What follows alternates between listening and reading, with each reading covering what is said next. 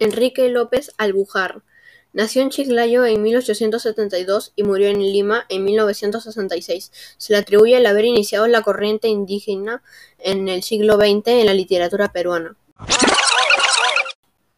En sus cuentos da la voz al mundo andino y muestra al indio de carne y hueso con sus creencias y costumbres. Entre sus cuentos peruanos destaca su colección de cuentos indigenistas titulada Cuentos andinos de mil novecientos veinte, en la que se centra en narrar la vida de los indígenas de Huánuco.